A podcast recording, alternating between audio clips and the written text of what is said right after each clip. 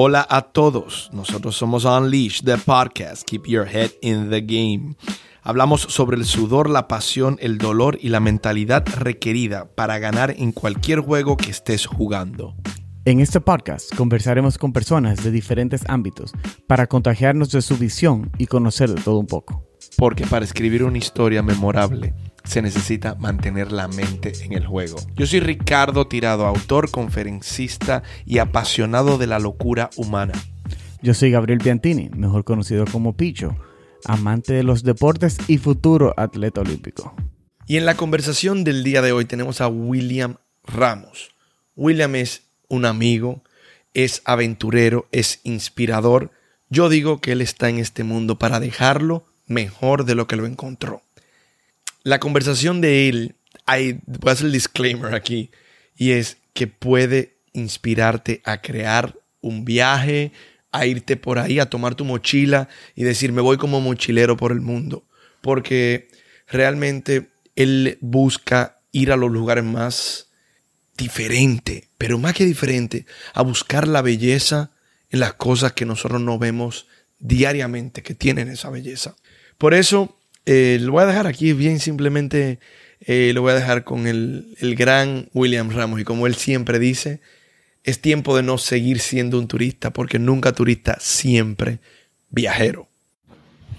William, ok, mira. William es un aventurero y yo estoy consciente desde el día que te conocí que tú eres un hombre aventurero. Ahora, William, ¿de dónde nace ese sentido de aventura en ti? ¿Dónde arrancó eso? Mm, vamos a decir que la influencia de las amistades. Porque no vamos a hablar bonito, teoría, de que no, porque esa era mi pasión y yo, los viajes, un día me soñé, no, no. Mis amigos más cercanos, que tú conoces a uno de ellos, Alan del Monte, por ejemplo, aventurero hasta la muerte yo veía cómo esas amistades, y yo atraía ese tipo de amistades también, gente que le gustara ese tipo de cosas. Y yo veía lo que ellos hacían, y yo decía, yo necesito eso en algún momento de mi vida.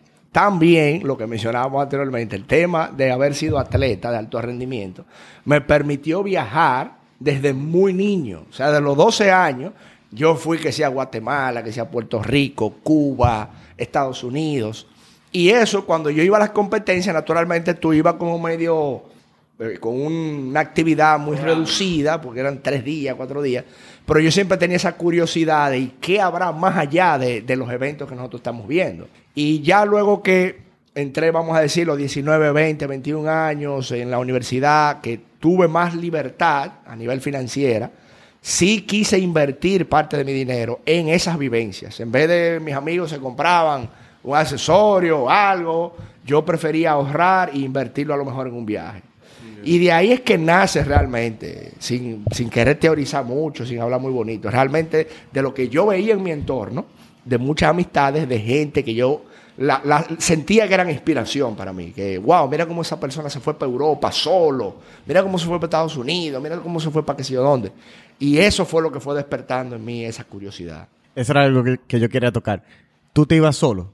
Nunca te dio miedo viajar solo. No miedo de que te fuera a pasar algo, sino de, bueno, tú estás solo en un sitio extranjero, ¿qué voy a hacer? ¿Me voy a aburrir? ¿No me voy a aburrir? Tú siempre has sido que de, lo que dices, si me tengo que ir solo, me lanzo.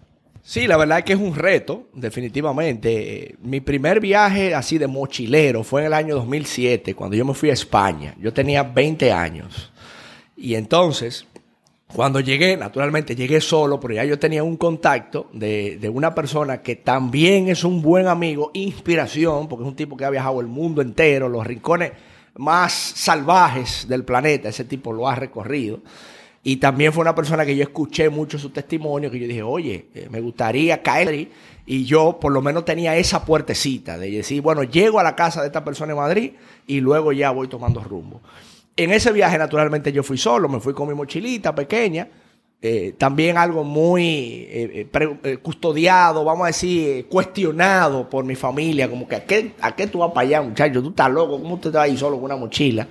Son cosas que uno en un principio, en un principio está temeroso porque, por la novedad. Pero yo entiendo que es un tema de fluir. Y ese viaje para mí, a mí me marcó, porque luego de ese viaje vinieron una avalancha de viajes. Antes que ese fue el viaje que tú hiciste a Santiago de Compostela. Exactamente. Por ahí va la cosa. La ruta, ¿cómo se llama? el camino de Santiago. ese viaje Eh, primero yo hice... Antes que siga, disculpa que estoy interrumpiéndote, pero porque mucha gente no sabe lo que es el Camino de Santiago y no sabe por qué lo hacen. Entonces, si tú le puedes explicar un poco a la gente que lo que nos escuchan de qué se trata el Camino de Santiago, porque estoy seguro que alguien se va a inspirar escuchándote. Si hay algo que te puede contar. El de. Camino de Santiago es una peregrinación milenaria.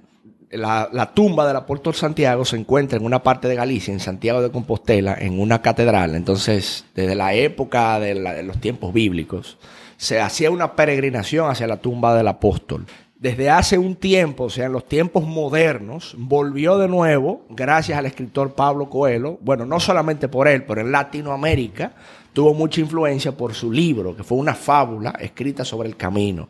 Mucha gente se empezó a, inspirar en los años 90.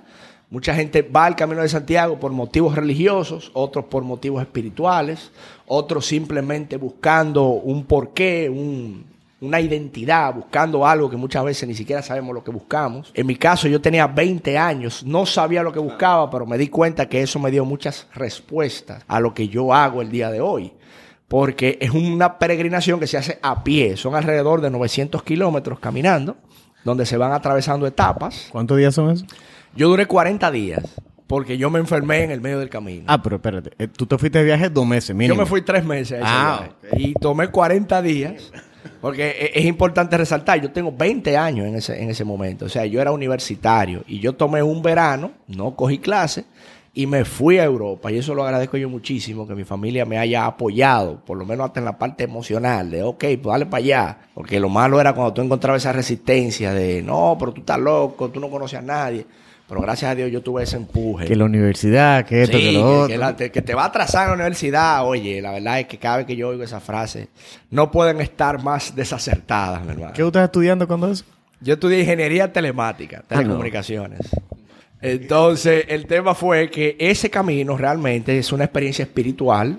Yo se la recomiendo a todo el mundo. Yo no creo que haya una gente que te diga, no, esa persona no la necesita. Yo creo que es un, es un viaje hacia tu interior. Lo hablamos así como bien bonito, teorizando, y mucha gente dirá, pero no, no lo entiendo. Pero realmente, cuando tú te ves en esas condiciones, donde tú te das cuenta que tú solo tienes una mochila y que tú solamente te preocupas por el próximo lugar donde vas a dormir, donde vas a comer, y no estás pensando en nada material, entonces eso como que te despierta como otro, otro sentir, otro, otra manera de ver la vida, como darte cuenta que tú, con eso poco que tienes, realmente tú tienes felicidad y toda la gente que está a tu alrededor se convierte como una hermandad, o sea, porque en el camino hay unos códigos y unos protocolos que tú, cuando ves a un peregrino, tú lo saludas, buen camino peregrino, se le dice, y naturalmente se, entablan buenas amistades, amistades puras y todo tipo de gente tú ves ahí. Yo conocí ahí desde actores, políticos, vagabundos, eh, hippies, eh, mujeres espirituales, o sea, un conglomerado de gente que si no es bajo ese tipo de condición tú nunca las vas a conocer. O sea, que tú logres juntar ese tipo de gente y que tú tengas la oportunidad de conversar con todos ellos, escuchar su punto de vista de diferentes países, es algo que realmente te marca. ¿Y habían personas más jóvenes que tú o tú eras el más joven? Yo era de los más jóvenes. Y solo entonces. Me Y imagino solo, que no, mucho, que no mucha gente joven andaba sola tampoco. Había un grupo, había, a ver, un grupito de, de hipsters que eran así, que inclusive yo tengo una anécdota muy interesante con, con uno de ellos. Eran, tú sabes, muchachos bohemios, eh, medio rebeldes, para decirlo así, que no estaban queriendo seguir ningún tipo de corriente de sociedad, sino que ellos estaban ahí haciendo lo que le diera la gana. A- un- algunos de ellos tenían ya años viajando, eran 23, 24, 22 años el promedio. Y había uno de esos muchachos que siempre nos veíamos y como que nos saludábamos. Entonces como que yo lo saludaba, pero era como si yo sintiera que yo lo conociera, pero naturalmente imposible porque una persona eh, que bueno, luego me enteré que era de Suiza inclusive y, la anécdota viene por ahí. Y entonces ya como al día número 12, que te estoy diciendo que tú te encuentras todos los días con este tipo de personas, o sea, un grupo se va adelante, pero luego tú lo alcanzas o te encuentras en alguna parada. Y un día en la noche estábamos como en un albergue y ahí se arma normalmente un ambiente donde la gente se pone a tocar música, eh, los hippies sacaban sus instrumentos, el otro cantaba, el otro eh, cocinaba, el otro sacaba una botella de vino.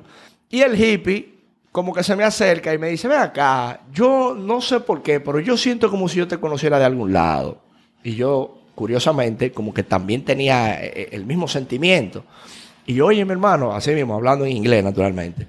Y yo, mira, yo si tú supieras que desde que te vi el primer día con el grupo de las mujeres, yo también como que algo como que me...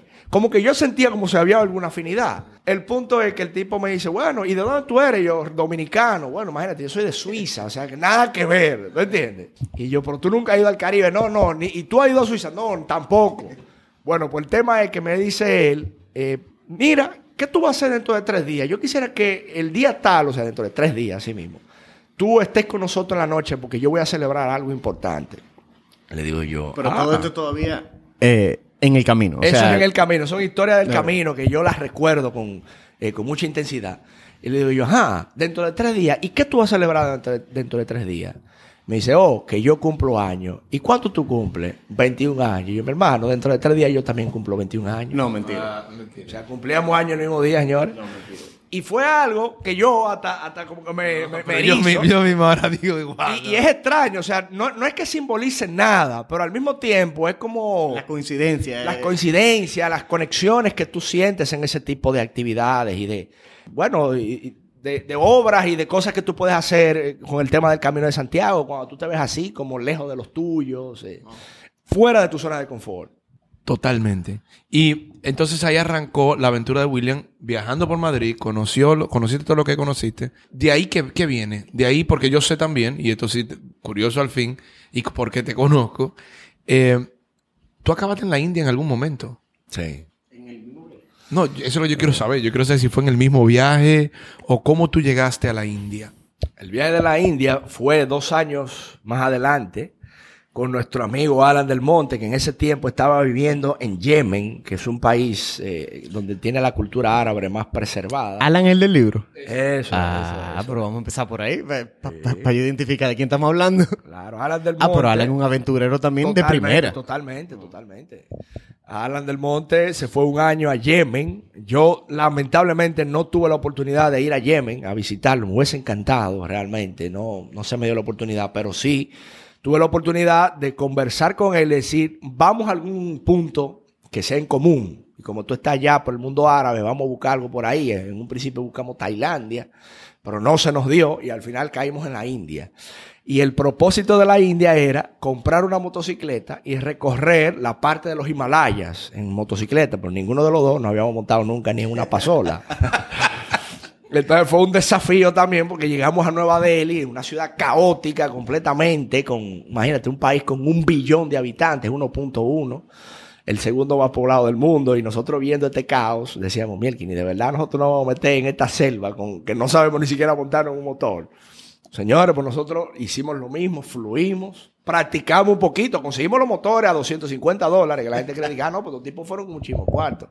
Lo compramos en 250 dólares y lo vendimos en 160. O sea que calculen Ah, ustedes lo- lo que se alquilaron por gastó. 90. Exactamente. Entonces el tema fue que vivimos esa experiencia por la India, también para mí muy trascendental, quizás, en lo que yo hago ahora mismo, porque todas estas ideas de turismo alternativo y de cosas emergentes vienen de esas experiencias, me atrevo a decir. Y, y en la India también hay millones de historias que contar, sobre todo en esa parte espiritual también, que tuvimos casi la oportunidad de vernos cara a cara con el Dalai Lama, casi, porque estaba en el pueblo de nosotros. Nosotros habíamos salido del pueblo y él llegó ese mismo día a ese pueblo. Y un compañero de nosotros que estaba en la noche sí tuvo la oportunidad, inclusive hasta de darle la mano y hasta conversar con él en un momento, en un monasterio de esos. Son experiencias, tú sabes que normalmente yo casi no la cuento, porque mucha gente lo que dice, no, este tigre está loco.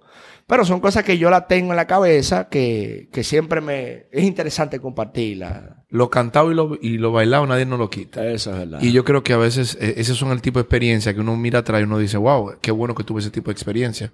Porque al final, de eso se trata. Se trata de, de experimentarlo, de tener experiencia. Y tú con, con todos estos viajeros, que yo creo que una de las cosas que cada vez que te veo pienso lo mismo. Pienso, este hombre está creando no turistas, sino viajeros reales. Y el lema tuyo, que es siempre turista, es siempre viajero, nunca turista. Eh, Claro, claro, claro. Desde pequeño, ¿en tu casa se viajaba mucho? ¿Era una costumbre? ¿O, o eso fue que te nació, como tú nos cuentas, hasta los 20 años, que de repente dijiste, ¿sabes qué? Con los amigos míos aventureros me inspiraron, me voy a un viaje a ver cómo me va. ¿O de pequeño era algo inculcado en tu familia? Eh, digamos que mi familia en ese sentido no es la, la gran aventurera, a pesar de que siempre hemos gozado de viajes y, de actividades familiares, una familia muy unida, eso sí puedo decir, pero esa línea de aventura así extrema, de locura, eh, yo diría que fue, como mencionaba al principio, producto del deporte y de mis amistades. Eh, la oveja negra, diría yo, que mucha gente me dice, que, oye, pero tú eres la oveja negra de tu familia. Bueno, puede ser. Eh, sí, sí me han inculcado muchos valores en, en la familia que yo agradezco muchísimo. Eh, la tolerancia, el respeto y ese tipo de cosas que cuando tú viajas afuera, que tú empiezas a palparlo, cuando tú ves otras religiones, eh, otra manera de pensar, orientaciones, etcétera, etcétera. Con respecto al tema del país, de República Dominicana, cuando yo tuve la oportunidad de irme a España luego a estudiar, que hice un máster en un MBA, yo hice negocio, emprendimiento, marketing digital. ¿Dónde? En Salamanca, España. Cuando yo estaba en España, claro, ya eso yo lo había escuchado, por allá fue cuando yo como que lo afiancé y dije, oye, no, espérate. Que era que la gente, dominicano, Punta Cana, o sea, siempre salía ese factor común de dominicano, Punta Cana, y decía, acá, pero yo que conozco el país mío de arriba abajo, por ahí que no nada más de Punta Cana. Pero tú no conoces a las águilas, ¿no? Y tú no conoces otra cosa. Yo, cada vez se iba despertando un bombillito, a la par con el asunto del contenido que yo vengo creando desde hace tanto tiempo en remolacha.net y en esos blogs que son bastante populares y yo le agradezco muchísimo. Que es que ese canal mío de YouTube siempre ha estado vigente, o sea, algo que yo he tenido como una constancia.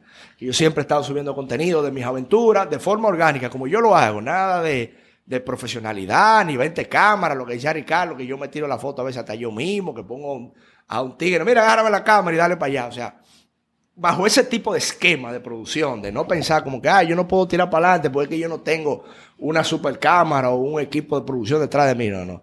Todo el tiempo haciendo mi contenido y cuando llego ya a República Dominicana, 2014, inclusive tuve una conversación con Ricardo Tirado, que, que, me atrevo a mencionarlo, quizás él no lo recuerda, porque Ricardo Tirado fue la persona que me abrió la mente cuando él me hablaba de, de cómo se le puede cobrar a una empresa.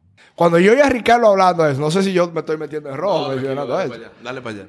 Pero Ricardo me contó unas cosas que yo, o sea, yo vine aquí y era con la boca abierta, así como que yo decía, yo no, yo no puedo creer. O sea, yo creía que era ciencia ficción que él me estaba hablando. Y cuando yo salí de aquí, yo le dije a Alan, y es verdad, lo que Ricardo te... Mi hermano, así mismo es, ¿no? Pues yo tengo, yo tengo que meter mano, yo tengo que buscar la manera de monetizar lo que yo estoy haciendo y el conocimiento, mucho o poco que yo pueda tener. Entonces, ahí es donde arranca ya la idea de, de una organización, de una empresa formal de turismo alternativo, bajo una línea de sostenibilidad y de ecología, que siempre ha sido la línea mía. Saliéndonos un poco de los rutinarios, de, del todo incluido, y que para mí está muy bien, siempre lo digo, o sea, el todo incluido perfecto. Pero sabemos que hay mucho más oportunidades y, y yo entiendo que este tipo de concepto es lo que trae también la mejora en la calidad de vida de esas personas, de las comunidades, que nosotros sabemos que tiene muchísimo potencial a nivel turístico. Entonces por ahí arranca el asunto. Cuando tú acabas de decir eso, me, obvio me llegó el proyecto que tú tienes, que es sobre Gualey. Lo escuchan que no están en República Dominicana. Gualey es considerado uno de los sitios más peligrosos de la capital. Tú decides crear un, un tour para que la gente conozca. La verdad me pareció fascinante, increíble. ¿Cómo, cómo te nace la idea? ¿O de dónde te nace la idea de, de esa inspiración? ¿Y qué tú, qué tú has visto ahí? Bueno, lo primero es que es importante mencionar que lo que yo he intentado hacer, mi legado con la empresa Siempre Viajero, ha sido ir descubriendo y, mejor dicho, poniendo en la, en la palestra pública lugares que quizás están un poco olvidados. eh, ya sea balnearios, ya sea lagunas donde se implementan actividades, eh, alimentando cada vez más a esa gente de esa comunidad que puedan tener un sustento. Entonces, con los barrios, yo me inspiro luego de ir a Colombia, que yo sé que tú, ese país, tú le debes tener mucho cariño también. Demasiado. Hasta una novia tengo de ahí. ¡Ey! ¿Cómo así? Mi novia es de allá, por eso lo digo. ah, mira, ok. No, no, porque se entiende. se equivoque. Se entiende de otra manera y ahí tengo equivoque. problemas. Sí, sí. Entonces, en Colombia está Medellín, que está la famosa Comuna 13. La Comuna 13, un barrio en un tiempo sumamente violento por los carteles de la droga, Pablo Escobar, todo ese tema, las milicias, las guerrillas. Y entonces yo vi cómo ese barrio pasó a ser una zona muy violenta a ser un punto turístico.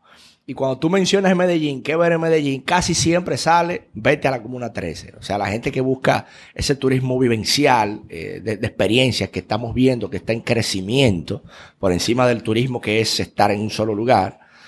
Yo dije, oye, entonces mí- me pareció también interesante mencionar que yo hice el, el tour de la Comuna 13 con una muchacha de ahí. O sea, la chica vive en la Comuna 13, pasó todos los calvarios que, que han vivido la mayoría que, que de esa zona, con el tema de que ellos tenían amenazas, de que no podían estudiar, que no tenían oportunidades, etcétera, etcétera.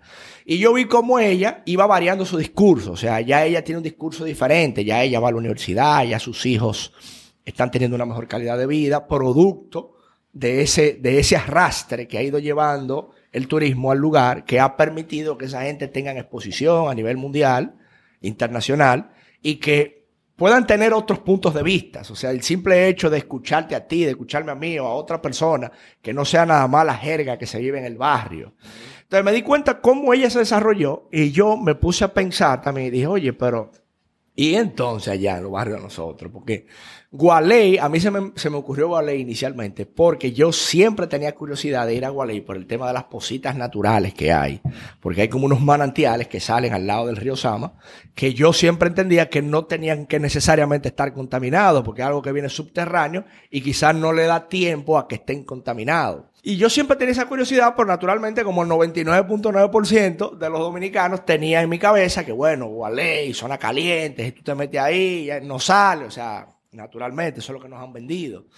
Y yo dije, mira, si la Comuna 13, que de verdad tenía un problema, porque eso de los carteles y, de, y del tema del narcotráfico, eso sí era real y eso sí estaba fuerte realmente, y ellos lo lograron, Gualey no tiene un- un- una historia que tú puedas decir, es imposible tú penetrar ahí. Entonces yo lo que hice fue, lo que se me ocurrió, fue intentar conectar con alguien local, donde yo pueda explicarle lo mismo que estamos hablando nosotros. O sea, no es de que, que vendiendo sueños, no, no es. Mira, yo fui a Colombia y hice esto, ¿qué tú crees? Entonces cuando yo logré reunir a esos tigres, como decimos nosotros, de Gualey, a ellos les gustó la idea. Y ellos me dijeron, pues ven con nosotros, que con nosotros a ti no te va a pasar nada. Porque yo le decía, mira, pero y hay que llevar policía. No, no, no, no. Además, yo mismo tampoco quería de que meterme en Gualey que con un policía. O sea, para mí no tenía sentido. O sea, si yo iba con un policía, para mí el proyecto entonces no, Le no tenía validez. Sí, le quitaba la esencia. Y para mi sorpresa, llegamos al barrio y eso fue, señores, increíble. Un buen recibimiento. Vi muchos artistas urbanos, mucha gente joven, con aspiraciones, con sueños, con deseos de que, de que alguien los conozca, de escuchar otro speech, para decirlo así. Y cuando lo identifiqué, entonces lo que hice fue, oye, pues nosotros podemos a lo mejor organizar que tú, este pescador, nos haga un paseíto en bote por los amas, eh, esta señora nos cocine, le compremos la cerveza a fulano, los artistas urbanos tengan la oportunidad de cantarle a la gente, poniendo sus músicas, que la gente lo grabe en Instagram, lo etiquete. Oye, y eso cayó como anillo al dedo, o sea, a ellos les cayó muy bien la propuesta y yo le agradezco también que hayan tenido esa bondad conmigo de abrirme las puertas, de cuando yo llego allá, tú ves que la gente sale, me saluda, o sea, me siento muy bien, que en un principio se malinterpretaba porque pensaba que yo era como un político, que iba buscando algo. Entonces, como que ellos venían y me decían, que mira, pero para que me den mil pesos para yo arreglar la casita. Entonces yo le decía, bueno, mira, es que realmente yo no, yo no ando detrás de nada. Yo lo que quiero es, como diría aquella frase cliché, no es darte el pescado, sino enseñarte a pescar. Es como que yo estoy intentando desarrollar algo para que esos 1.500 pesos que tú me estás pidiendo, tú te lo ganes, no sea porque yo te lo dé detrás de nada. Entonces, esa es la realidad que se ha vivido en esos barrios. O sea, esa es la costumbre que yo tiene. Yo el político le da 500 pesos y entonces a cambio de algo. Entonces, esta no es la temática en este barrio. Eh, ha sido todo lo contrario. Y, hasta ahora ha sido un éxito, gracias a Dios, estamos muy contentos. Mira, a nosotros nos parece eso es muy interesante porque es algo que nosotros hablamos mucho y trabajamos mucho. Un término, bueno, que Ricardo implementa mucho es el ganar, ganar. Siempre hay una manera de, de tú ganar y la otra persona ganar y no todo tiene que ser como tú dices, dándote dinero. Pero en el Claro. barrio de Gualey puede ser, en vez de yo darte 1.500 pesos para que tú arregles eso, yo te voy a enseñar cómo ganarte eso de manera recurrente Correcto. para que tú puedas tener algo. Yo estuve viendo en tu, en tus stories, ahora con, con TV Española, si no me equivoco. Y tú mencionaste en uno de los stories la idea de, ¿qué tú acabas de decir? De los pescadores, de, o sea, fuera bueno tener que los pescadores ofrece- eh, ofrecieran pequeños tours en el Osama, algo así, una manera de ellos ganarse dinero sin tener ningún costo adicional, ni una infraestructura, ni nada. Pero cuando tú estás en un sitio como Valey, Me encantó que tú mencionaras el hecho que yo pensaban que tú eras un político alguien con una agenda y que tú no lo eres. Pero en un país como este, o un país la- latinoamericano, digamos, un barrio así, ¿cómo hay personas como tú? Ponerlo así, ¿cómo alguien como tú que estás tratando de hacer ese trabajo y tratando de ayudarlos a ellos, cómo no hay más personas tratando de hacer lo mismo? O sea, ¿cómo ellos diferencian y buscan a personas que quieran apoyarlos que no sean los tradicionales políticos? Porque los políticos lamentablemente sí tienen una agenda y normalmente hacen algo y después de las elecciones, bye, a bull o en algunos casos ayudan, pero normalmente y compañías que se meten por alguna obra social, normalmente así hacen la obra muy bonito y después se olvidan de si no hay sostenibilidad. ¿Cómo uno puede crear como una comunidad sostenible dentro de un sitio como Gualey y que ellos mismos la manejen de una manera que tú digas, ¿sabes qué? Sí, eso empezó gracias a que William tuvo aquí un día y hizo eso y él, sembró ese granito y nosotros lo fuimos eh, pero ellos también necesitan algo de, ayuda externa, imagino yo, ¿no? De organización, de ideas, de- no todo va a ser William, ni en todos los barrios va a ser William. Entonces, ¿cómo nosotros podemos decirle a la comunidad dominicana, internacional, quien sea que quiera ayudar, apoyar o que tenga una idea, de cómo ayudar o comunicarse o, o empezar una, una actividad social, una razón social así? Yo creo mucho en la ejecución. Eh, a veces nosotros tenemos mucha teoría y, y al final yo oigo mucha gente que me escribe de que no, pero mira, yo considero que la basura deberíamos. Y yo digo, ah, ok, pues el jueves 25 yo voy. Ven Vamos conmigo, arriba. claro. Exacto. De acuerdo. Entonces, como que yo en ese sentido, inclusive, eh, lo voy a mencionar, yo he recibido unas cuantas críticas interesantes con ese proyecto, eh, que yo lo leo, ah, o sea, honestamente, cuando yo veo cosas negativas, yo como que ya yo estoy acostumbrado, porque por el tema de Haití también, ya hay, tanto bombardeo que yo realmente no le hago caso, pero, pero sí me llamó la atención algo, que hubo un grupo de soci- sociólogos como que decían que yo estaba eh, inculcando la pornomiseria con eso. Entonces es un término inclusive colombiano que viene de un director de cine colombiano, la pornomiseria, que es como tú vender algo a través del morbo de, de lo barrial, de lo feo, de lo sucio. Entonces yo, realmente como que fue un mensaje con, tan contundente que yo dije, yo lo voy a leer este mensaje, espérate. Entonces yo lo que hice fue que le respondí y le dije, bueno, mira, realmente, fíjate que yo he entrado en esto con el pecho abierto. Entonces, si ustedes los sociólogos tienen tantas ideas interesantes que no afecten la pornomiseria, bienvenidos sean, vamos arriba. Únanse a nosotros y vamos a fomentar la educación o vamos a fomentar lo que sea que ustedes propongan que dé una solución. Porque realmente yo, con mis propios recursos, yo no encuentro otra solución que no sea lo que yo hago. O sea, yo estoy haciendo lo que esté a mi alcance, mucho o poco. Lo que está a mi alcance es yo ir con mi camarita, como fui, grabar un video para YouTube, explicar, miren señores, todo lo que hay aquí, este es un artista urbano, este está haciendo esto bien, este está haciendo esto bien, aquí hay unos pecadores que pueden vivir de esto, y yo hice como un sketch, o sea, yo hice como una maqueta de lo que yo identifiqué, pero si de ahí viene un tipo que, que revivieron a Albert Einstein ahora mismo, y quiere darte una teoría de la relatividad, oye, bienvenida sea, pero vamos a ejecutar. Pero no lo venda pequeño, porque tú le estás dando ahí una plataforma que tú no sabes. Puede que en el, el año que viene alguien vea eso en televisión española y diga, ¿sabes qué? Eso me parece interesante. Vamos a trabajar con ellos. Vamos a, a buscar la manera. No es solamente tu camarito. O sea, por más que sea, tú le estás dando una plataforma que ellos actualmente no tenían o no tienen. Correcto, pero me refiero a eso a la camarita porque eso es lo que yo tengo. Lo que puede de- lo que se puede desarrollar luego de esa consecuencia de yo haber ido, bienvenida sea. Ojalá y sea así como tú dices. Sí, y, y justamente viendo tu, cuando tú, el que te sigue, que invito a todos que sigan a William para que se deleiten de la República Dominicana, Haití, todos los lados que él viaja, el que te sigue se da cuenta de que mucha gente te hace eso. Ay, sí, sí, sí, sí, bien. Pero yo creo que ahora mucha gente se está escondiendo detrás de las mismas redes sociales para no hacer nada. También. También. Eh, los trolls, ¿lo? Los Los trolls, claro. Sí, sí, sí. No, no, eso es real, eso es real. Y yo, ve- yo, yo fui uno que yo te dije, wow, me encanta. Pero ahora, ¿cuándo tú estás haciendo ya viajes continuos a ese lugar, a Gualey? ¿O cómo tú estás haciendo? ¿Eso está sucediendo ya? Sí, ¿Qué está sí. pasando?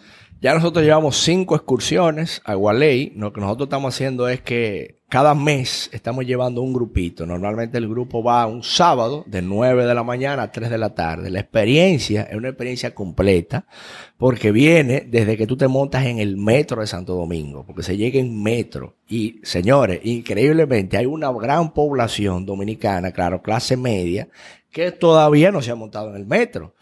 Entonces, tú te pones a pensar nosotros lo que hacemos es que nos montamos el metro y luego el teleférico. Y de ahí entonces llegamos al barrio de Gualey y hacemos el tour por el barrio, auxiliado de la gente del barrio.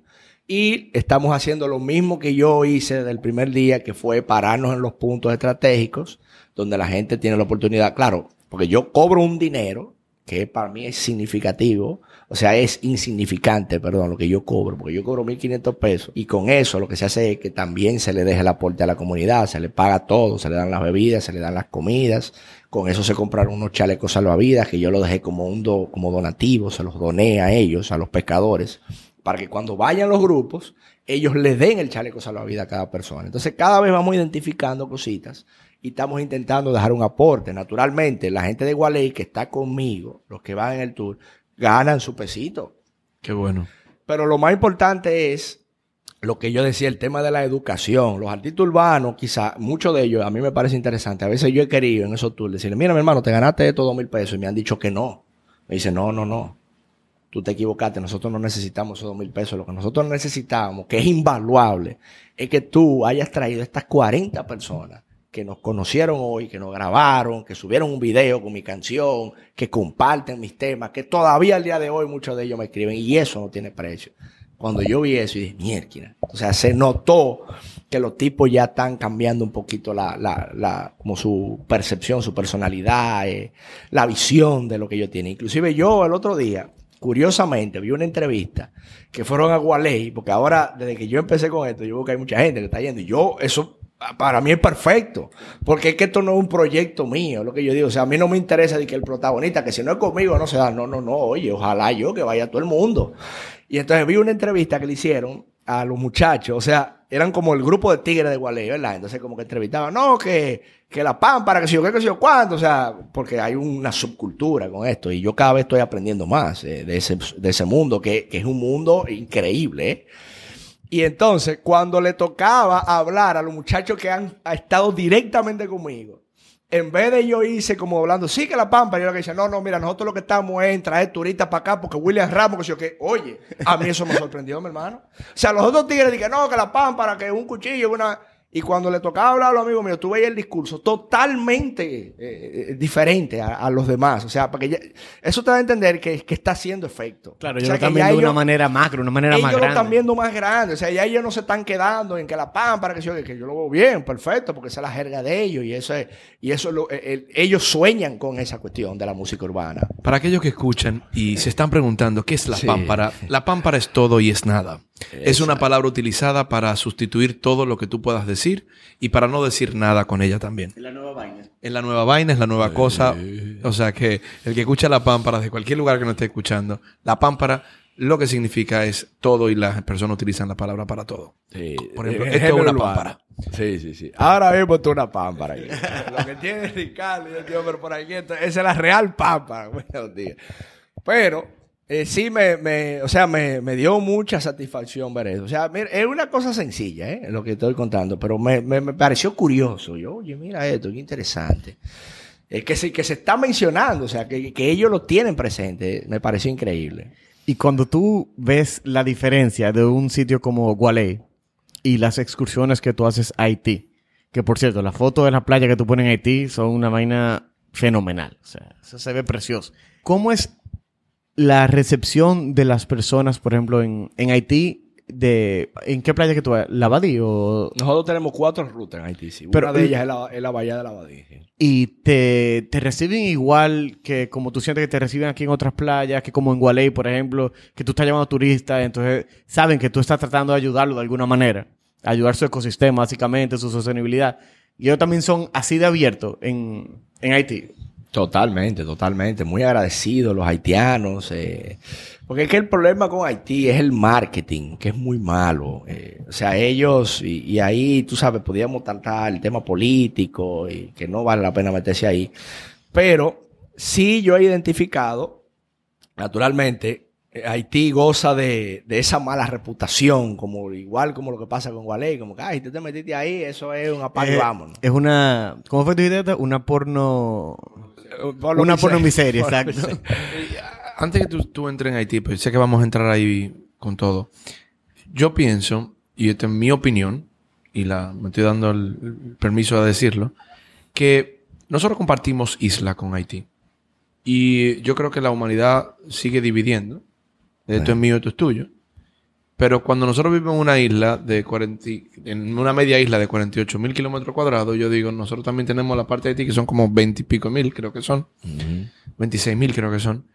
Eh, yo pienso que nosotros seguir dividiéndonos de Haití y no empezando a crear algo distinto para todos salir a flote, no tiene sentido. O sea, que verlo también lo de Haití, creo que por eso también admiro tantas cosas de ti, William, porque es justamente eso, es justamente el, el empezar a quitar divisiones, qui- quitar estigmas que nosotros ya no ponemos, eh, que estamos poniendo de que el haitiano es esto y nosotros somos esto, cuando hay tanta belleza que compartir entre todos nosotros.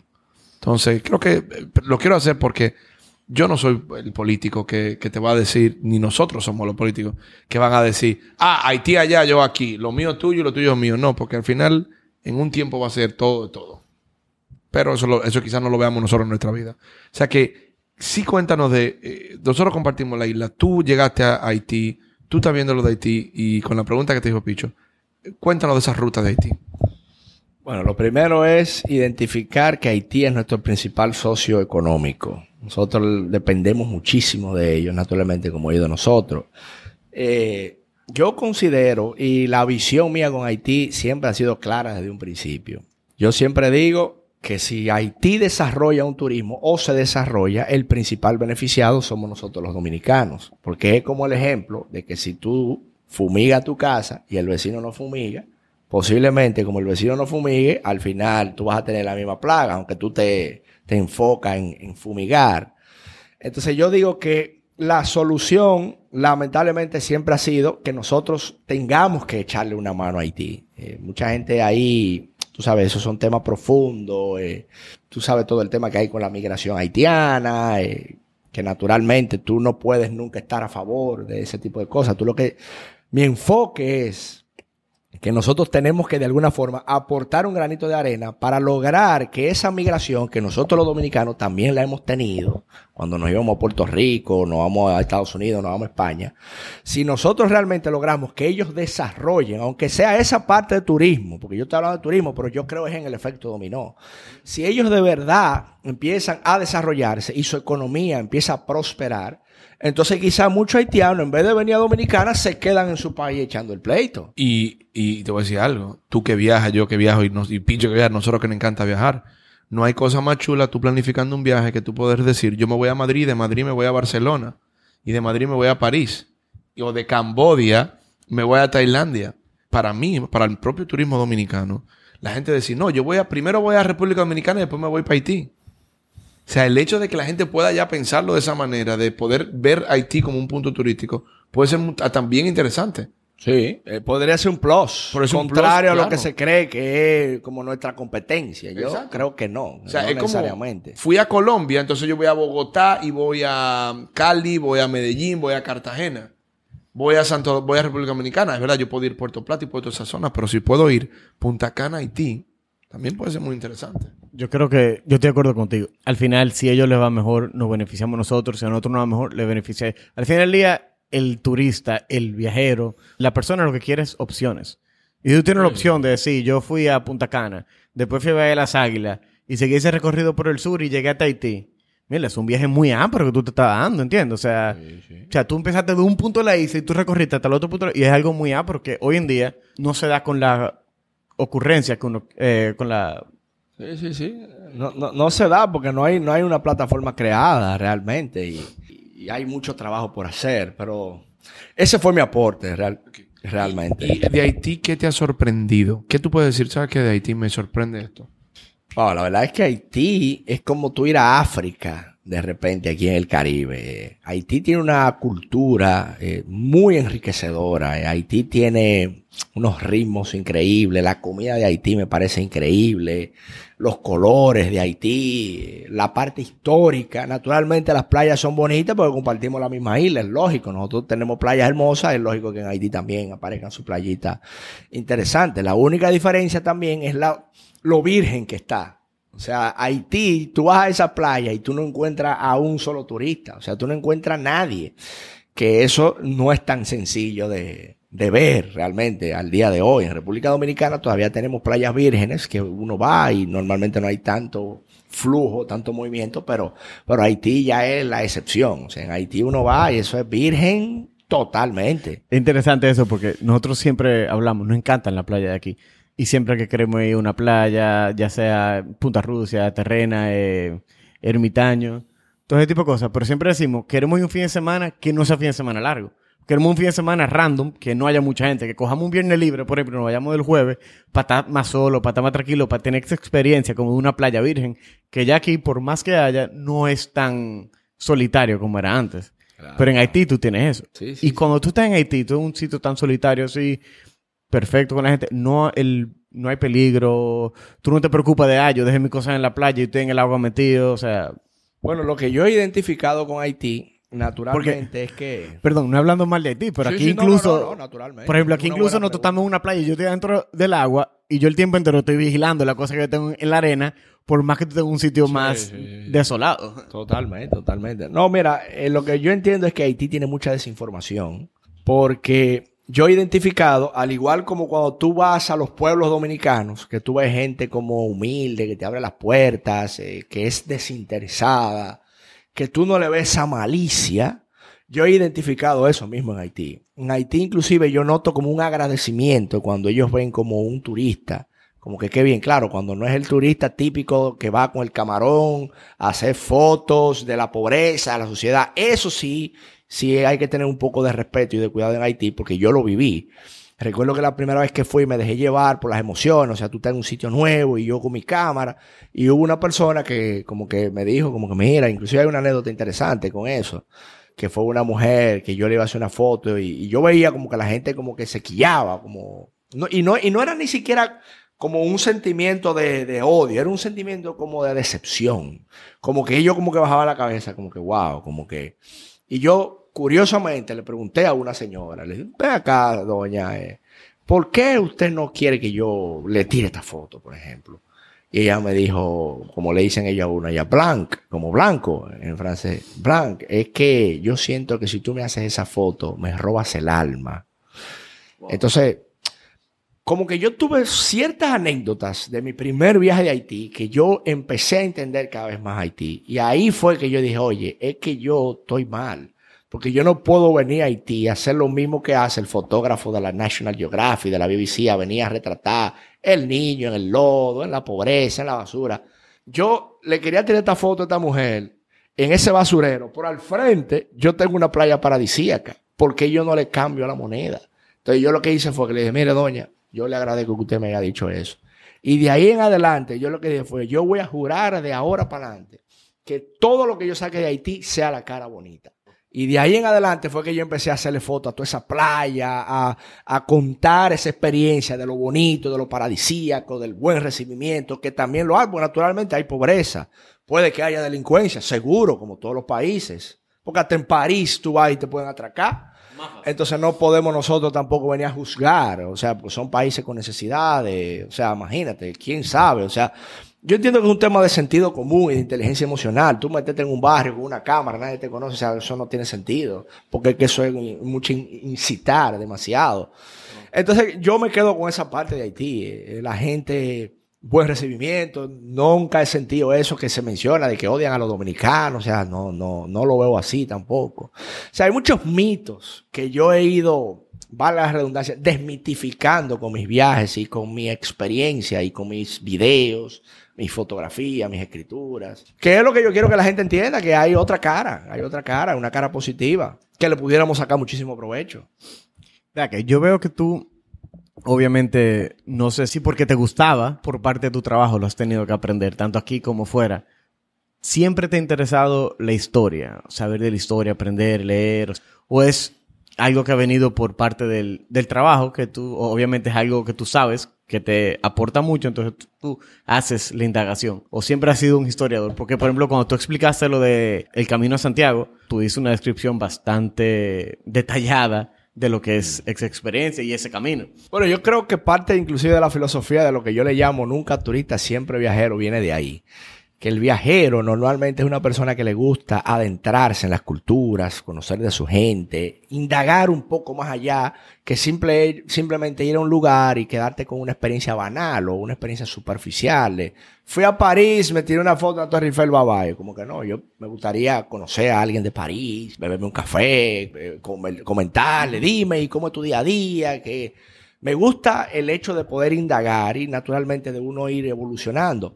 No me considero el gran historiador, naturalmente soy un, aprendiz, eh, intento absorber siempre todo el tema histórico, sobre todo lo que acontece en su alrededor. O sea, si yo me metí para Gualey, quiero conocer eh, quién fueron, quiénes fueron de los primeros tíos, o sea, me gusta indagar, naturalmente, producto de, esa curiosidad y naturalmente como yo soy un, me gusta mucho el término de storyteller, me gusta mucho contar anécdotas, este sí me gusta como profundizar e intentar empaparme de lo más que pueda, pero naturalmente seguimos siendo, o sea, desconocemos demasiadas cosas todavía. Y, justamente eso, yo, a mí me encanta México y siempre me ha gustado México. Tengo alguna conexión rara, yo digo, con, los mexicanos. Los mexicanos tienen un dicho, y un dicho no, sino tienen algo bien, que es los pueblos mágicos, como Tepoztlán, el mismo Guanajuato. Hay tantos pueblos hermosos mexicanos. Si nosotros transportamos eso para acá, para, República Dominicana, por lo que tú has conocido, ¿cuáles serían los lugares mágicos para ti de República Dominicana? Oye, esa es una pregunta muy buena, porque la verdad es que yo siempre me quedo con la magia de la gente dominicana, para empezar por ahí, porque naturalmente podemos mencionar muchos sitios.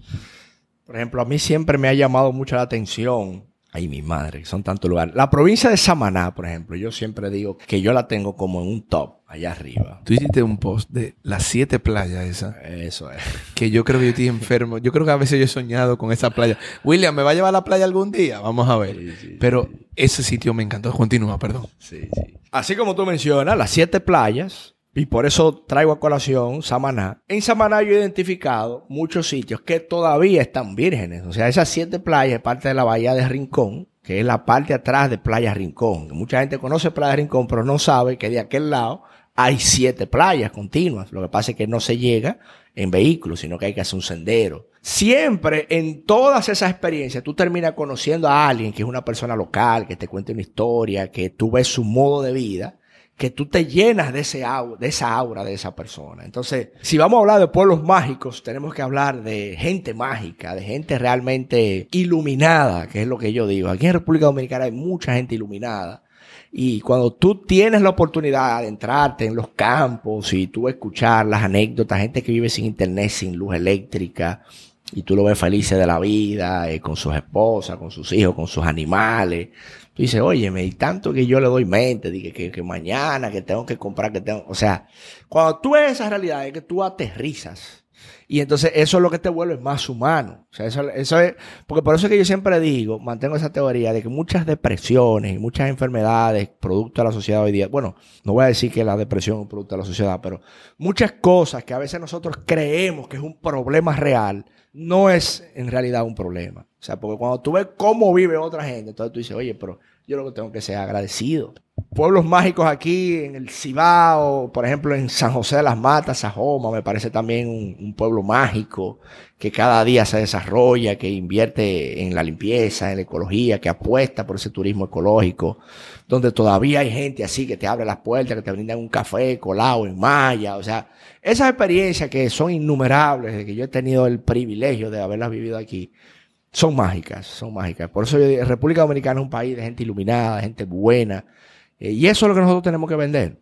Eso es lo que nosotros tenemos que, gritarle a los cuatro vientos. Me parece sumamente interesante porque hay algo que yo he notado y lo he conversado mucho con Ricardo, con creo que todos los invitados que hemos tenido en el podcast. De alguna manera personal, ellos llegan a, a lo mismo. Por ejemplo, cuando estuvimos a, a Carlos Sánchez, si no me equivoco, que fue el primero que mencionó este libro. No mencionó un libro que se llama The Essentialism, que es básicamente quitar eh, todas las cosas que te distraen en tu vida, o sea, simplificar la vida, básicamente. Y me parece muy curioso que al igual que tú, todos los otros eh, invitados, de alguna manera u otra, han tocado que eso ha sido una de las cosas que más le ha funcionado a ellos en, a destacarse en lo que ellos hacen o a encontrar el amor por lo que ellos están haciendo. Eso es algo que tú estás mencionando ahora, o sea, se trata de conocer a la persona, de ser más sencillo, o sea, de, de vivir la experiencia, de no, o sea, de como tú dices, tú, tú te fuiste con una mochila, o sea, no es que tú tienes que tener tantas cosas materiales, o sea, lo que tú dijiste de, cuando el camino de Santiago, que te quitan tantas preocupaciones de encima porque tú no tienes que tomar esas decisiones diarias que nosotros tomamos, que te abre el espacio para tú concentrarte y, enfocarte en ti, en que tú quieres, en por donde tú te quieras ir, ya eso es personal. Pero me parece sumamente curioso que todas las personas que hemos hablado tocan ese tema. Y yo inclusive hasta le agregaría ahí, además de todo eso que es correcto, así como tú dices. eh, Y mira, me parece interesante que tú dices que, que lo tocan inclusive como hasta para resaltar lo que están haciendo, como basarse en esa filosofía para destacar y, bueno, crear un nombre o, ser exitoso dentro de lo que cabe en, en algo. Y, y ahí yo agregaría la parte orgánica, el intentar ser uno mismo. Yo, por ejemplo, le comenté a Ricardo, a ustedes ahora le dije, y, que me hizo mucha gracia, el señor allá abajo, en el, en el edificio del lado, que se ve que es como, como le llamamos el guachimán, yo bajé el vidrio y le pregunté, "Don, ¿dónde queda el apartamento? De, eh, que sé yo qué, de la dirección de aquí. Y entonces él me, como que me dijo, oh, pero yo a usted lo veo en internet, en YouTube. Entonces yo como que, oh, muchas gracias, Don. Me dice, sí. Entonces él mencionó algo muy curioso que ahí es que voy. Dice, sí, a mí me gusta porque usted se ve muy naturalista. Me dijo, me dijo así, muy naturalista. O sea, como queriendo decir, como que yo me veo natural. Y yo le dije, ah, mire, Don, muchísimas gracias. Yo quedé encantado. Entonces, eso realmente a mí me parece interesante porque yo intento implementar de que lo que yo hago sea yo. O sea, yo no quiero fingir y que, que el intelectual o no, no, no. Yo estoy siendo yo mismo, o sea, y basándome en algo simple, o sea, tampoco nada muy elaborado, como mencionábamos. Y, y creo que eso es interesante, que es algo, creo que puede ser, que puede ayudar mucho. Mira, ahí que dijiste lo de essentialism, ahí pregunto, William, ¿algún libro que tú puedes decir, sabes que este libro, obvio, tenemos que mencionar el libro Ojalá, Inshallah, de aquel gran escritor Alan del Monte. Hay que mencionarlo porque fue el compañero de William en, en esa aventura de la India. Pero algún libro que tú puedes decir, ¿sabes qué? Además del de Ricardo Tirado. Ah, bueno, no, es que ese, ese es otro, es increíble, el, el que le dicen creando de la nada, from scratch. From scratch, que Eh, lo tengo yo formato Kindle, ¿eh? Ahí está, muy bien.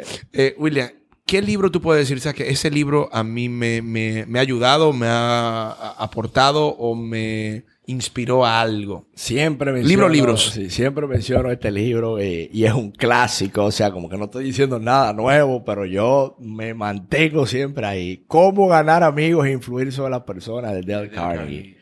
Para mí ese libro, inclusive yo hasta lo releo, lo leo, lo vuelvo y lo tomo cada X tiempo. Porque yo soy mucho de la gente, soy mucho de esa, de, de desarrollar esa inteligencia emocional, de desarrollar ese tacto, que claro, ya yo siento que mi familia me ha ayudado mucho. eh. Mi madre es una mujer, no porque sea mi madre, pero una persona excepcional, humilde, sencilla, y además de que nos han inculcado la seriedad, el respeto, la responsabilidad, eh, siento que nos han ayudado mucho con, con el tema de cómo tratar a una persona. De niño, usted tiene que saludar, mire a los ojos, salude, o sea, nos inculcaron eso y básicamente, si tú lees el libro de Del Carnegie, es por ahí que ve el asunto. O sea, ahí no hay nada filosófico que digamos, wow, qué profundo. O sea, son cosas prácticas, pero que lamentablemente se están cada vez perdiendo más en la sociedad. Y yo creo que a veces el hecho de tú dedicarle un poco de tiempo a una gente, de tú un buen saludo, eso puede ser eh, trascendental, como a mí me gusta siempre decir. O sea, eso puede cambiar totalmente tu imagen. Y, y creo mucho en eso, creo mucho en eso, en el tacto. Y por eso siempre recomiendo ese libro. Es un libro que me parece fenomenal. eh. Hay muchos autores. eh, A mí me gusta mucho, por ejemplo, Osho en la parte espiritual, ya, eh, porque siempre me gusta tocar el tema de meditación, aunque no me considero el gran meditador, es una lucha que tengo de intentar disciplinarme, pero, pero me gusta leer sobre eso, porque eh, siento que tiene un gran poder en nosotros, sobre todo nosotros que vivimos en la capital, un caos, un tráfico, una cuestión, o sea, cuando tú estás como enfocado y y tú entiendes que tú puedes respirar y cogerlo suave y no actuar impulsivamente, creo que también eh, me quedaría también con, con libros de Osho, que me parece interesante. William, esta, eh, esta conversación está muy enriquecedora, muy, eh, muy profunda. Me encanta. De verdad. Gracias, Está perísimo. Pero te tengo que hacer un pequeño de un cambio de aquí, porque esto es una pregunta que me pidieron que te la hiciera. Como te comenté, mi esposa sabía quién tú eras. Te seguí en las redes sociales, te conocí hace mucho tiempo porque mi esposa es una amante de viajar. O sea, si mi esposa tú le dices, ¿qué tú quieras en el año? Me dice, mínimo viajar cinco veces. O sea, bien, eso lo- bien. Y ella estaba hablando con las amigas del trabajo, porque yo le había dicho, no, mira, vamos a tener William la semana que viene. ¿verdad? Y unas amigas del trabajo le mandaron a preguntar, le dijeron, mira, dile a Gabriel que te pregunte lo siguiente. ¿Cómo son los fines de semana de solteros que tú haces? Las aventuras de solteros. ¿Cómo es, o sea, el esquema? Las noches, ¿cómo son? O sea, hay mucho interés por la aventura y por William, así que Oye, pero cuidado ahí, ¿eh? te estamos dando la plataforma. Mira, tú sabes que casualmente el domingo pasado yo fui a una boda de unos viajeros que se conocieron en uno de esos viajes. Aquí viene el anuncio. Si usted está soltero, si usted está soltera y usted necesita o quiere ya casarse, sabe dónde ir. Siempre viajero. Eh, la me gustó ahí. Pero bueno, no, ya hablando en serio, eh, realmente ahí tengo ese testimonio que me hizo muchísima gracia porque la gente decía, dije, oye, pues tú tienes la mejor publicidad ahora mismo porque tú tienes dos que se acaban de casar. Y yo dije, bueno, pues míralo ahí, felicidades, amén, gloria a Dios. Pero realmente la temática de soltero, mira, y casualmente la que se casó fue la que me dio la idea del tema de los solteros, para que tú veas lo que es la vida. Entonces, ¿cuál fue el enfoque del tema del viaje de solteros? Yo identifiqué que realmente en mi viaje nosotros tenemos mucha gente eh, con mucho valor en su vida, o sea, empresarios, eh, gente enfocada, profesional, o sea, gente buena a nivel profesional a nivel personal, para no solamente irnos por la parte profesional. Entonces, muchas de esas mujeres, normalmente el público mío es un público eh, maduro, para decirlo así, de 30 años hacia arriba. Y yo veía que había muchas chicas que sí me decían a mí, oye, William, pero nosotras queremos conocer un tipo interesante, o sea, un tipo del calibre de ella. Un tipo como tú, William, te decía. No, no, no, no, no, no, no. No necesariamente, no necesariamente, porque ya hay una confianza que ya ella me decía, mira, nosotros quisiéramos encontrar Sí, un sí, tipo de mi calibre, me decía Definitivamente. ella. Y yo, como que me decían, ¿por qué tú no te inventas algo para soltero? Entonces yo decía, oye, lo que pasa es que el tema de soltero, en un principio, a mí no me hacía mucho sentido, porque yo no quería que se distorsionara. O sea, yo no quería que se vaya a ver como que, ah, ahora este tigre, eh, eh, Playboy, ¿entiendes? o sea, como que una, una cuestión morbosa, ¿tú entiendes? Girls go, wo- ¿cómo era? Go wild. Girls go wild Ajá, como que, como que yo decía, oye, lo que pasa es que yo no quisiera salirme de la línea de, conchole, que vayan a pensar que ahora yo estoy con una ratrería, ¿tú entiendes? Entonces, pero como la persona que me lo dijo es una muchacha que yo le tengo muchísima admiración, muchísimo respeto, porque una tipa, una tipaza, Súper profesional. Súper profesional, en lo personal, excelente familia. O sea, cuando yo vi que ella fue que me lo dijo, yo dije, oye, pero espérate, porque si ella me lo está diciendo, es porque ella está viendo algo. Entonces a mí se me ocurrió hacer, es un pasadilla que yo hago con los solteros, pero estamos por cambiarle el, el, el- el giro ahora. Deberían. Eh, hacemos un paseo en catamarán, donde se le ofrece a la gente bebidas, eh, hay todo incluido, como todas mis excursiones, bebida, comida, eh, chulería. Entonces vamos a la playa Costa Esmeralda, que es una playa virgen, que cuando tú vas no hay nadie, junto con los bancos de arena, que también fue algo como que yo fui desarrollando poco a poco con la comunidad de Miches. Y entonces la idea es que se, se haga una dinámica, que naturalmente todo el que va es porque técnicamente está soltero, pero si, tú, si te dio la gana de ir con tu pareja, tú puedes ir. Porque la idea es pasarla bien. O sea, yo vendo la idea como un pasadía de disfrutar, de salir de tu zona de confort y de conocer gente. O sea, conocer gente nueva, un círculo nuevo. Entonces, el resultado ha sido que hemos tenido mucha gente bajo ese mismo público. Nosotros no publicamos las fotos de las personas que van. O sea, mantenemos como una confidencialidad, al menos que la persona diga, sí, sí, sácame la foto, no tengo problema. ¿Tú entiendes? Porque hay fotos. Porque mucha gente, vea, acá hay la confidencialidad. No, porque esas fueron gente que me dijeron, mira, eh, pon una foto mía, yo no tengo problema. Pero hay gente que me dice, no, mira, yo trabajo en un banco, yo soy un gerente, yo no quisiera que esto se mezclare. Y yo, "Ah, no hay ningún problema. Entonces nosotros tenemos la confidencialidad en ese, en ese viaje. Y la idea es básicamente salir de la zona de confort y salir y conocer un círculo de amistades nuevas. Que de ahí han salido parejas, sí han salido, gloria a Dios. Hay gente que no, que no le ha ido bien, pero hay otro que le ha ido bien, porque fíjate este caso, como se casaron ahora. Entonces, son cositas como que uno va añadiendo, como para meterle sus ingredientes, sus chispitas, que veo que están teniendo aceptación, porque llama mucho la atención realmente ese tipo de cosas. Pero es bueno que se entienda que no es una sinvergüencería, que es una, que es una cuestión bien hecha. O sea, que no estamos incitando a lo morboso, sino a salirnos de la zona de confort. Pero eso está perísimo porque hay una realidad. Primero, no todo el mundo sabe hacer amigos. Sí. Ni, no que no sabe hacer amigos, pero no todo el mundo se abre a la posibilidad de hacer amigos nuevos. Hay gente que está aquí de otros países. Hay gente que simplemente ha tenido los mismos amigos la, vi- la vida entera y tiene que salir, o sea, tener un cambio en la vida.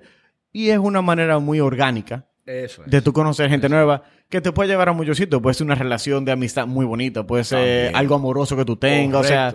Relaciones profesionales Claro, salen muchísimo, Y hasta la- laborales. Y hasta la misma aventura. Porque Y tampoco aventura. no. Porque no le podemos decir que no. ¿Por qué? ¿Cuál es el problema? O sea, Exactamente. También puede haber una aventura. Por favor, dinos, ¿dónde yo puedo seguir todas tus excursiones? ¿Dónde la gente se entera? Cuéntanos un poco de eso. Nosotros tenemos dos plataformas en Instagram, que es la mía personal, que es William Ramos TV, y también la de Siempre Viajero RD, donde normalmente nosotros posteamos todo el contenido de excursiones. También nuestra página web, siempreviajero.com, donde ahí inclusive nosotros agregamos mucho valor a la gente. Es interesante que se sepa que esto es una comunidad que va en crecimiento, donde nosotros también te explicamos qué conocer, cómo viajar, te damos tips. Y naturalmente, si la gente quiere eh, conocer grupos nuevos y acompañarnos en, la- en las excursiones, pues bienvenidos sean. Pero también tenemos esa parte de agregar valor, de crear contenido, donde la gente entra a mi Instagram de William Ramos TV o a Siempre Viajero RD y conoce un sitio nuevo, como tú descubriste las siete playas, que tú cuando vienes a ver te vas por cuenta propia. También estamos nosotros a disposición de ayudar y de, y de ofrecer asesor- asesorías. Ok, William, y antes de, de despedirnos, ya es una pregunta que orgánicamente ha, ha surgido en los últimos tres o cuatro podcasts, yo creo, por curiosidad de nosotros, porque nosotros somos muy curiosos. Si yo te digo a ti, William, tú, en el mundo, no en República Dominicana, en el mundo, tú puedes hacer un viaje personal, no con gente, para ti, ¿dónde sería el sitio que tú dices? O sea, que yo tengo que ir, a- o sea, estoy loco por ir y no he llegado todavía. Tú sabes que esa es una pregunta que posiblemente uno se quiera ir muy lejos, digo, muy profundo. Eh, digo, digo, yo podría irme profundo en esa pregunta. Bueno, mira, Nueva Zelanda es uno de mis destinos eh, soñados. Eh, siempre he sido como fanático de esa serie, de esa película que salen esos paisajes así, que, que es de la National Geographic para allá. Y Nueva Zelanda eh, tiene mucho de esos paisajes. Pero yéndonos más aterrizados, yo no conozco México todavía. Y para mí, yo estoy loco por ir a México no se me ha dado la oportunidad, simplemente. Y es un destino que yo te diría, mira, ahora mismo México es lo que yo quiero, porque es lo que tengo más cómodo y más cerca. Oh, excelente. Increíble. ¿Y con quién te fueras? ¿Te fueras solo? ¿Te fueras acompañado? ¿Qué prefieres? Yo siempre digo que cada viaje tiene su, su encanto, porque uno puede viajar en tres formas. Tú puedes viajar con tu pareja, puedes viajar con amigos o puedes viajar solo. Y las tres tienen connotaciones diferentes. O sea, cuando tú vas con tu pareja, tú vas más en romance, eh, disfrutas de otros detallitos. Cuando vas con los panas, ya tú estás en otro tigueraje, la bebedera, la chelcha. Y cuando vas solo, entonces estás más abierto. Entonces ahí es donde tú conoces más gente porque tú te, te ves forzado a socializar. Claro, definitivamente. Entonces es como que constantemente empujándote en tu límite, en tu zona de confort. Entonces a mí los tres escenarios los he vivido y los tres me gustan. Por eso seguimos siempre viajando. Efectivamente. William, de verdad, muchísimas gracias por tu tiempo. Gracias por, por estar aquí con nosotros y compartir también tu visión y lo que tú consideras de, de lo que es viajar y de lo que es ser re- realmente siempre un turista. Recuerda, nunca turista, siempre viajero. Muchísimas gracias, William. honor, hermano. Muchas gracias. Y como lo escucharon, William es inspirador. Yo lo único que digo es ojalá y puedas ir a un viaje con él.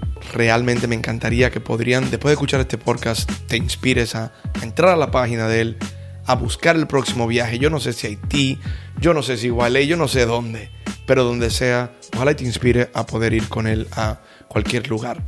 Recuerda seguirnos en las redes sociales. Nosotros somos arroba Global Unleash o puedes ir a globalunleash.com, inscribirte para recibir los correos y no perderte de ningún podcast que nosotros subamos.